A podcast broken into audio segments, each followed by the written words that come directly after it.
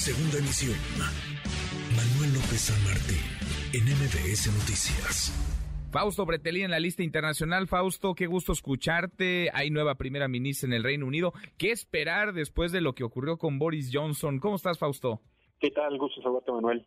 Bueno, mira, Manuel, no hay que olvidar que el Reino Unido está en plena crisis del Brexit.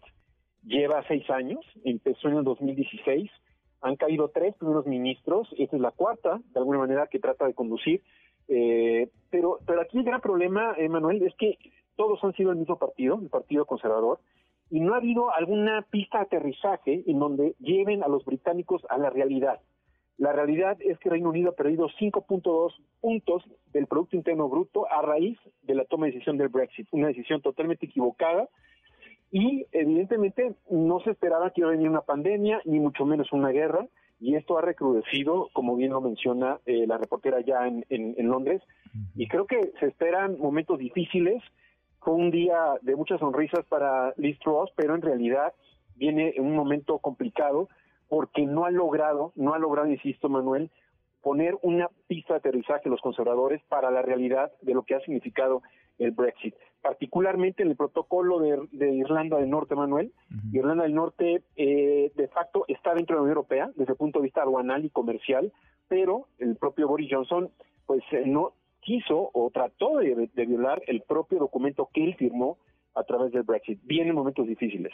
¿Qué tan conservadora es eh, Liz Truss? ¿De qué ala, digamos, sería dentro del Partido Conservador, Fausto? Mira, es una, un personaje desde el punto de vista económico eh, muy, vamos a llamarle en los, en los términos que utiliza nuestro presidente, neoliberal, en extremo.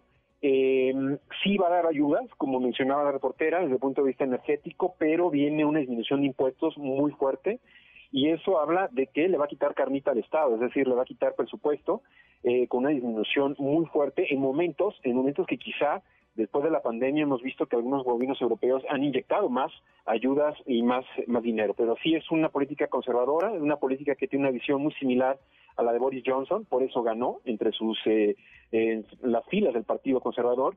Y pues ha sido euroscéptica, por supuesto, y es lo que más debería de preocupar a los británicos, el hecho de que no haya un aviso de la realidad, que el Brexit ha sido un gran fracaso. Sin duda. Pues le, le veremos, le seguiremos la pista, a ver cómo les va por allá luego de la salida del muy estridente. Así se despidió además hoy Boris, Boris Johnson. Fausto, qué gusto escucharte como siempre, gracias. Igualmente, un abrazo. Otro para ti, muy buenas tardes.